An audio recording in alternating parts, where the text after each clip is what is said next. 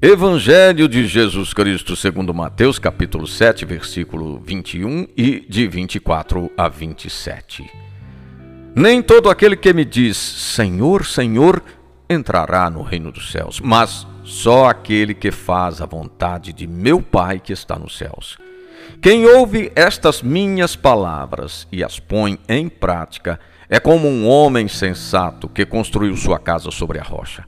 Caiu a chuva, vieram as enchentes, os ventos deram contra a casa, mas a casa não desabou porque estava construída sobre a rocha. Quem ouve estas minhas palavras e não as põe em prática é como um homem sem juízo que construiu sua casa sobre a areia. Caiu a chuva, vieram as enchentes, os ventos sopraram e deram contra a casa, e ela desabou. E foi grande a sua ruína. Não podemos avaliar uma vida pela soma de atos. Precisamos ter um projeto que dê sentido a todos os nossos atos.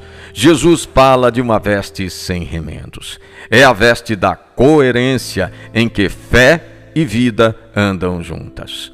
Quando oramos, devemos assumir o compromisso de traduzir em gestos nossa prece. Os antigos falavam do sino que convoca todos para a missa, mas ele mesmo não vai. O texto de hoje é usado muitas vezes para iluminar o sacramento do matrimônio. Se há tantos lares que se perdem, é porque foram construídos a partir das conveniências humanas e não levaram em conta a palavra.